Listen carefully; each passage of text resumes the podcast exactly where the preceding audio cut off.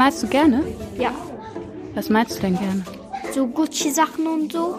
Mein Name ist Paulina Tillmann. Gotische Sachen? Deswegen stelle ich meinen KollegInnen genau die Fragen, die man sich normalerweise nicht traut zu stellen. Nein, Gucci. Von Capital Bra.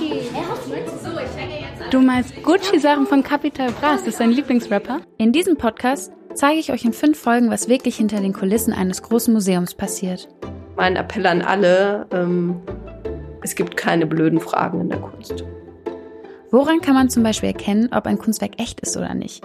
Und wie lange dauert es eigentlich, eine Ausstellung zu planen? Und warum sind es oft die gleichen KünstlerInnen, die in Museen gezeigt werden? Da wäre quasi meine Forderung, die Bedürfnisse des Publikums einfach mal total ernst zu nehmen und zu respektieren.